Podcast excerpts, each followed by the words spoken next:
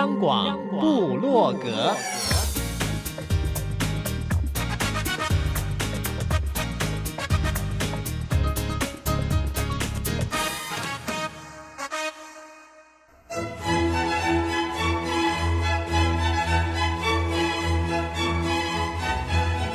古典音乐。有，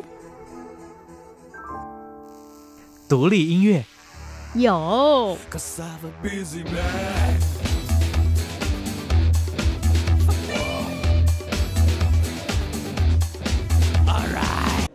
族音乐怎么没有？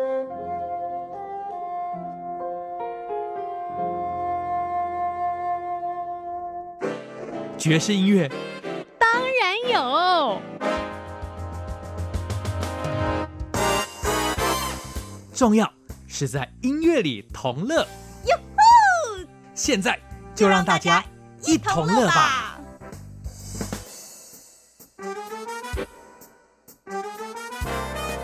哟吼！欢迎大家一同乐，我是节目主持人 Simon 范崇光。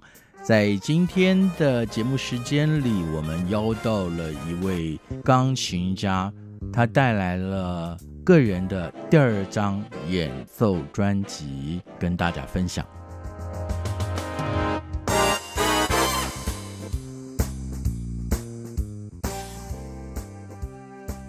诙谐曲按照字面的意义，我先不要解释。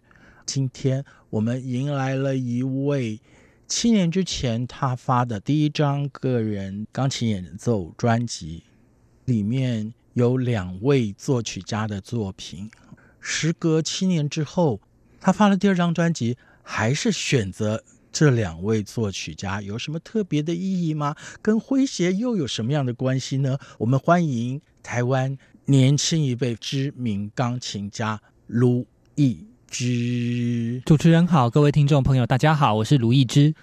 卢老师你好。你好，你好。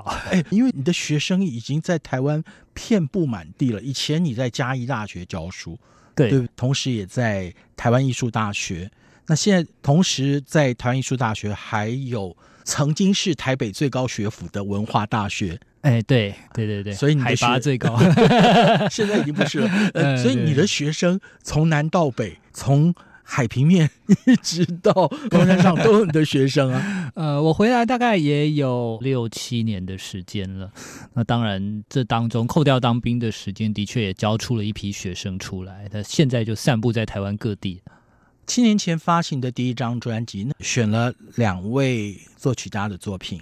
对，那时候我选了肖邦以及布拉姆斯的作品做专辑里面的主角。当时的想法其实很简单，因为那时候我还在国外念书，那时候二十九岁吧，我就想把我一些从小弹到大非常熟悉的曲子，而且是在音乐历程上很多话想说的曲子，把它集结在一起，刚好就是肖邦跟布拉姆斯。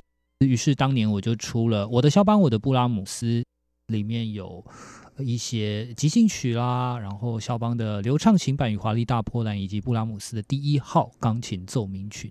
这张专辑你都没有想过吧？一发专辑就得到了金曲奖。对，我觉得那一次真的是初生之犊不畏虎，而且是非常幸运，就啊，反正就报嘛，那没中也不会怎么样。结果不小心就中了，而且还被提名两个，然后中了一个，就真的很谢谢评审当时对我的肯定。我相信啊，没有一位音乐家是为了纯粹得奖发专辑，特别像卢老师，从台湾到了国外，他获奖太多了。那又跟了很多知名的乐团合作发专辑，对你来讲最重要的意义是什么？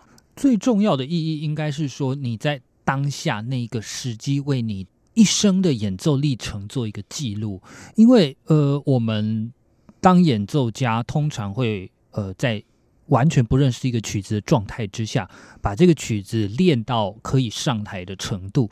但是练到可以上台的程度，不代表我跟这个曲子的关系就结束了。说不定十年以后、二十年以后，又有机会把它好好拿出来弹。那人经过了不同的经历以后，看待曲子的方式，还有当我们书越读越多，音乐越听越多的时候，我们对音乐，甚至整个艺术的理解，也会随着时间有不一样的想法。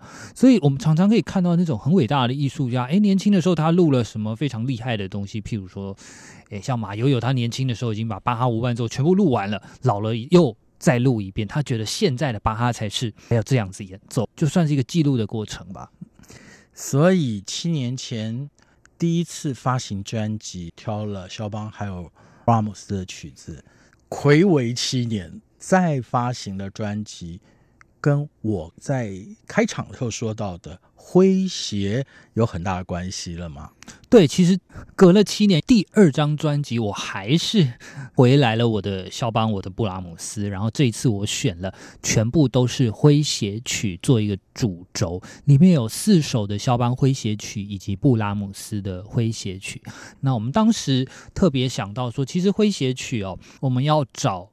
独立的诙谐曲，而不是那种在奏鸣曲啊，或者是在一个组曲里面一群人里面的一个小曲子，所以这个东西还没有那么好找哦。就我们找了可以独当一面的曲子，去唱也够分量的，那大概就是我们今天找到的这些。我也是听了这张专辑以后才发现，那个音场很奇怪耶，不是我们一般在录音室里的感觉。我们这次录音，其实我们拉到高雄音乐馆去录。录音的时候，如果你是在录音室录，跟在音乐厅录最大的不同，我们简单的来说，就是像现在手机修图的概念啦。你如果一个人美的时候呢，你修图就不用修那么多，它自然就漂亮，比较少一种人工的感觉。那音乐厅里面最大不同就是它。因为建筑设计所产生的残响，也就是回音了。大厅里面要有一点点的回音比较好听，但是回音又不能太长，太长的话，前面的音就盖到后面的音，听起来糊糊的，这样也不好。所以，好的音乐厅其实他们是需要经由专门的建筑师来设计这个音乐的场域，到底应该有多长的残响，来把这个音乐厅建构合格，或者说让大家可以好好享受音乐。是，换句话说，其实听这张专辑就像如林卢老师演奏会的现场。对，我们可以这样子说，就是就好像你进了音乐厅听我弹琴一样，而不是在一个录音室里面透过人工加上去的残响来把它做出来的。是。其实我们的节目哦，很少像卢老师来这样，我们对话已经八分多，不过还好啦。我们今天因为要介绍的曲子都蛮长的，所以朋友们你应该已经大概可以听到第一首曲子了啊。今天为大家带来的是肖邦的第一号诙谐曲。肖邦在写这首曲子的时候，其实他正经历的状况其实不大好，因为他想要出国闯天下，因为他是波兰人嘛，波兰并不是欧洲的。音乐或者说文化中心，大家比较想去的是，譬如说维也纳或者是巴黎，所以他第一站其实他想要去维也纳，但是当时的政治氛围实在是不是太好，因为有三个国家想要瓜分波兰，分别是普鲁士、奥地利以及俄国，所以这个波兰人啊，在他们的外国政权的统治之下过得其实非常的不好，他们想要起义反抗，但是反抗失败了。那时候，肖邦刚好就在维也纳，也就是奥地利的首都。肖邦听到这个事情，当然他心里非常的难过，而他在维也纳也过得不是太好。首先是维也纳当地的人，他开始喜欢了另外一种的音乐风格，就是小约翰史特劳斯的圆舞曲风格。而肖邦的那一种风格就比较不那么讨喜了，所以奥地利人没有那么喜欢他。加上呢，政治的氛围，他就是个敌国的人嘛，大家这种信任感可能没有办法建立得那么好，所以他其实在维也纳蛮失落的哦。然后把这样的失落的感觉、故乡被蹂躏的感觉都写到作品里面了。这个曲子的中间呢、啊，他其实是用了波兰的圣诞歌当中段来表达他思乡之情。朋友们，竖起你的耳朵，仔细的听。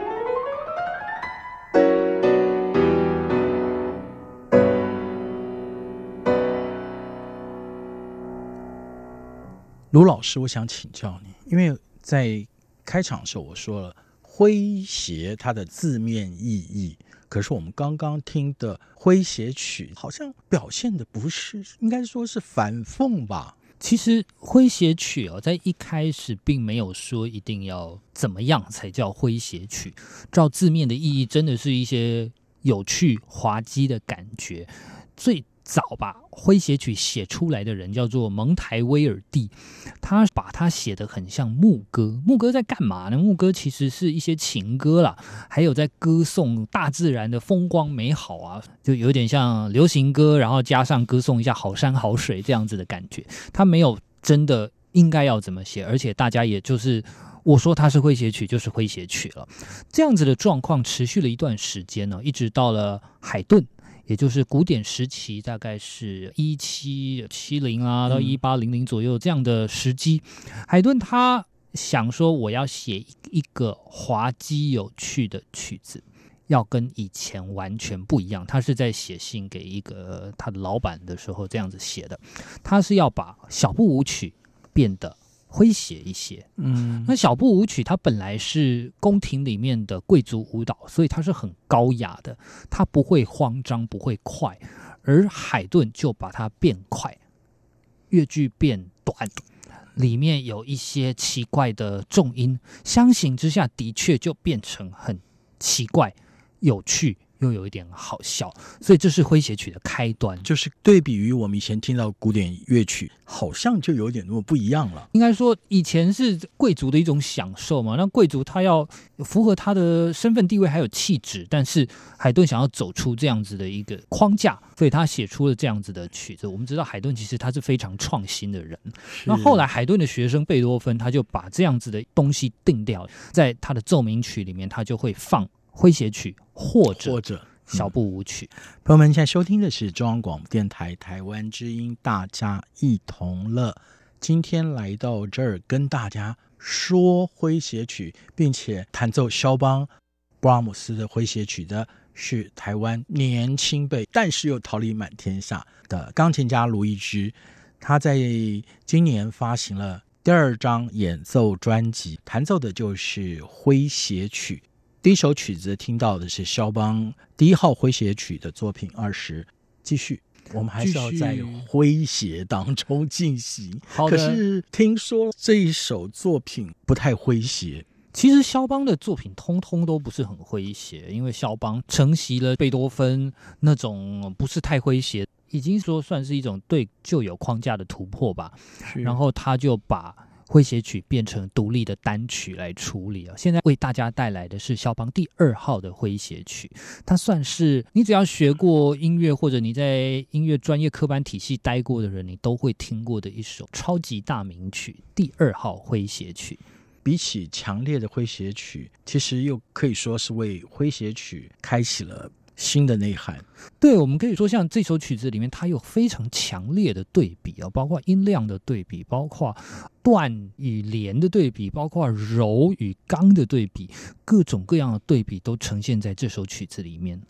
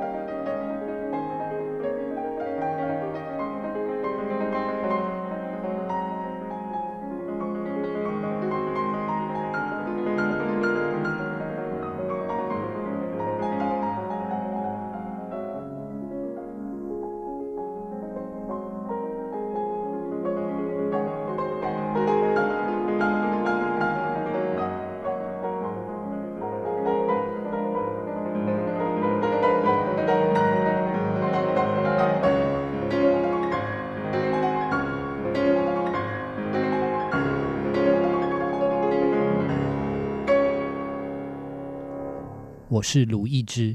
如果我不是在练琴，就是在往琴房的路上。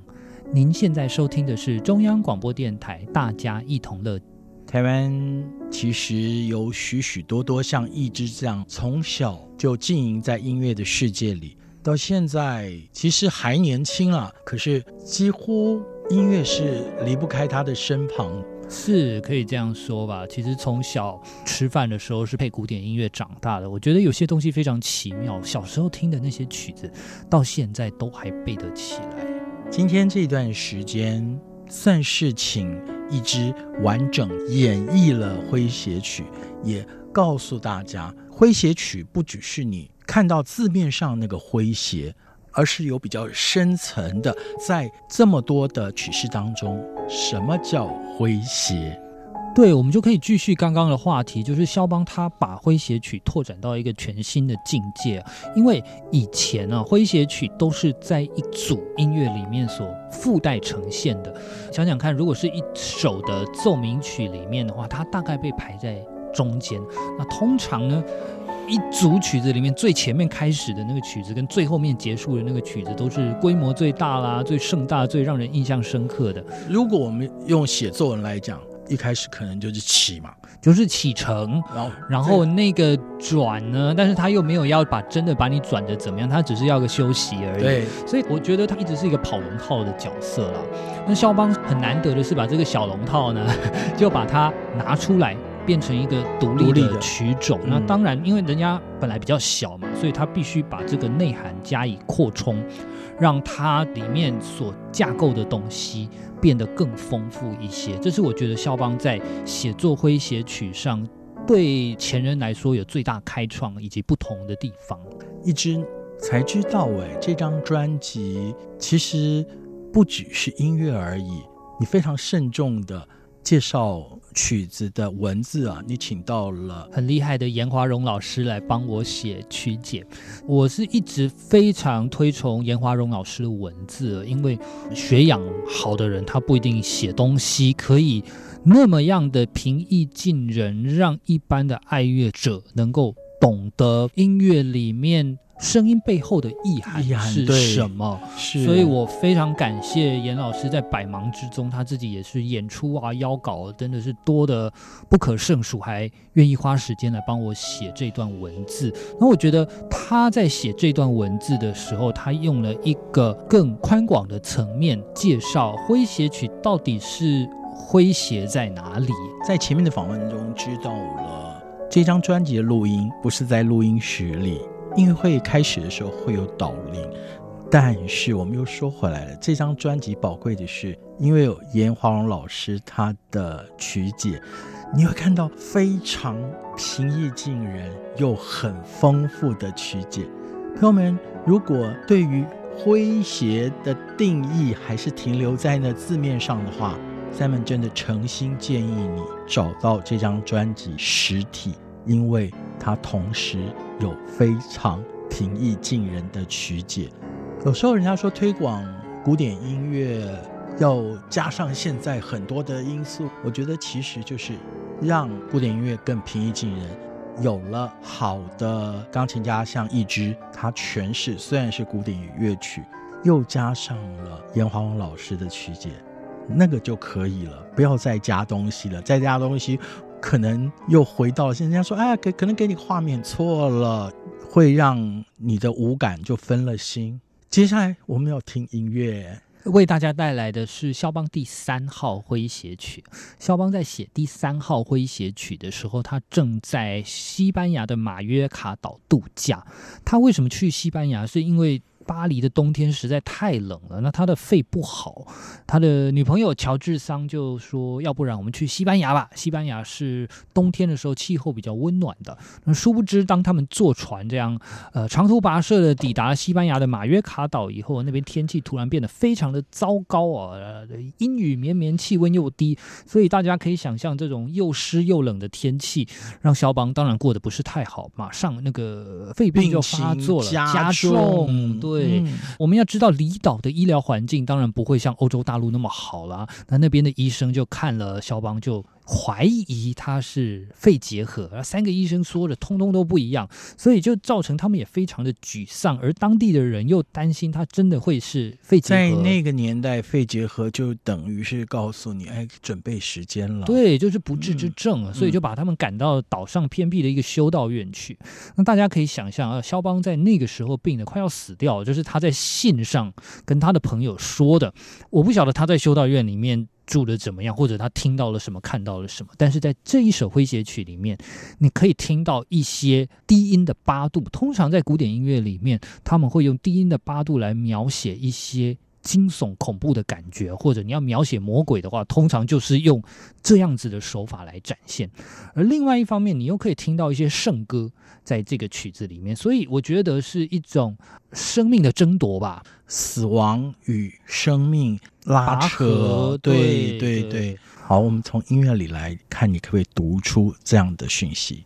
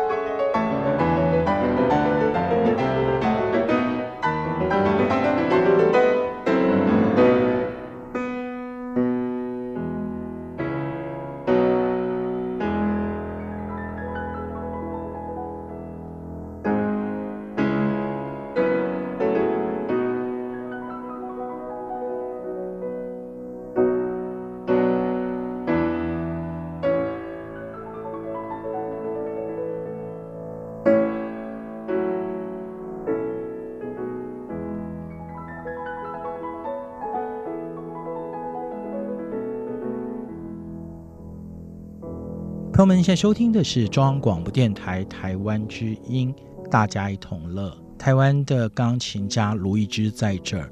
我今天称卢老师，如果你现在加入我们的话，我就告诉你，因为现在在台湾有许多更年轻的音乐人才都是由他培育的哦。现在同时在台湾艺术大学还有文化大学教授许多学生。每一种角色其实都不一样。那今天一直来这儿，除了是老师的角色以外，最主要就是要告诉大家，他在今年推出了他的第二张专辑，收录的曲目呢都是肖邦跟 Brahms 的曲子。这张专辑叫做《诙谐曲》。我们刚刚听完了第三首曲子，我们就直接进。肖邦的第四首曲子，因为前面听了，有些人可能会一直期盼不到那种可以让你雀跃的感觉。对，其实呃，诙谐曲哦，在肖邦的笔下，它一点也不诙谐，它非常的阴暗，或者说我们看到了很多灰色的幽默啊、讽刺啊，反正负面的情绪非常的多。但是第四号。是个不一样的东西，因为肖邦在度假，对，他再也不去马约卡岛了。他去那里病得快要死掉以后，他就到法国南部去。好，法国南部当然气候也是比较好一点啦，温暖一点。然后对，一望无际的葡萄园或者是薰衣草。Simon，你说对了，因为。南部哦，他的女朋友乔治桑有一个庄园，所以他就在那个庄园那里，就远离都市的尘嚣，可以专心作曲。所以他以非常快乐的心境来写他的第四号诙谐曲。你也可以听到这个诙谐曲是四首里面唯一的大调，气氛也比较轻巧活泼，也真的有诙谐的感觉。那或许中段有一点点小小的哀伤，但是是小小的。我觉得那是要对比吧。对，不是像譬如说第一号那种是沉痛，那这是不一样等级的。是，我们也不要再说了，就来听吧。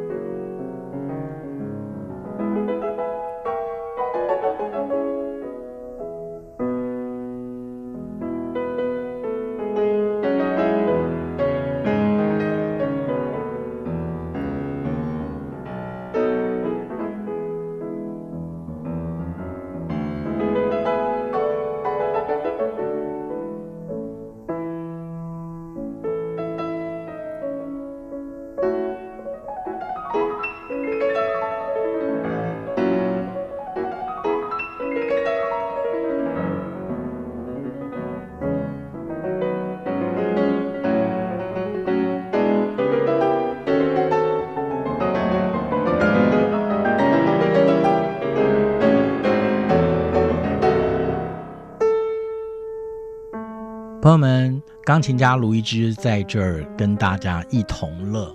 有数位专辑发行了吗？有的，就是实体专辑跟数位专辑都可以在大家众所周知的平台买得到。重要的是不要盗版，一定要支持正版。这是我一再在我们的节目当中跟朋友们强调的。你要知道，每一张专辑的诞生，不只是比如说一支他个人而已，是一个团队努力才形成的。你怎么可以不劳而获呢？这张诙谐曲，在我来讲，每一首曲子都很重，但是呢，大家也可以从拥有专辑的同时，你慢慢的听，反复的听，你就可以读出一支为什么要把肖邦跟布拉姆斯的作品收录在他个人的第二张专辑，也是朋友们，如果你想要在古典音乐的世界里。更进一步的话，你从这个角度切入，你拥有了专辑，你听到了路易斯的情谊，你也了解了诙谐曲。今天要为大家带来的最后一首曲子是布拉姆斯的诙谐曲。布拉姆斯大概小肖邦二十岁左右，可以说是下一代的音乐家吧。布拉姆斯他自己啊写这个诙谐曲的时候才十八岁而已。所以，就像一个大学生，他要向他的音乐的旅程出发了。他当时带着一些刚写好的作品呢，包括这一首诙谐曲，以及一些他的钢琴奏鸣曲，去拜访了欧洲各个音乐界的重要的大师，然后也获得这些大师非常正面的肯定。肯定，对，我们要说是布拉姆斯在当时的一个音乐流派里面，是属于那一种很喜欢传统的那一种，在。奠基传统，继续发扬光大的那一种艺术家。那当时欧洲还有另外一个流派是说：“哎呀，传统这个东西不好，我们不要被传统束缚，我们要一个全新的东西。”所以有这两个流派互相的，就是觉得对方不太好。但是我们现在过了这么多年啊，几百年回来看，其实 A 也好，B 也好，那我们可以看到，在这样子的一个美学观里面，布拉姆斯是如何奠基传统，把诙谐曲的诙谐部分在那样子的架构，然后用浪漫的情感以及他十八岁独有的那一种热情的感觉把它写出来。谢谢一之来到现场自己导聆他个人第二张钢琴演奏专辑。诙谐曲啊，其实你你在不管是台湾也好，在国外很频繁的举办演奏会嘛，在十二月中旬好像还有一场跟室内乐合作的。对，十二月十二号我在台北演奏一个室内乐钢琴三重奏的音乐会，跟两位非常优秀的台北市交团员。那相关的讯息是不是在您个人脸书就可以看得很详尽？可以的，就在我的脸书就可以知道我们什么时候在哪里演什么曲子。时间真的是不够，再一次的呼吁朋友们，好的音乐作品是值得您收藏。不管是透过实体专辑，或者是说钢琴家卢一之的这张诙谐曲，真的值得。谢谢一之，谢谢。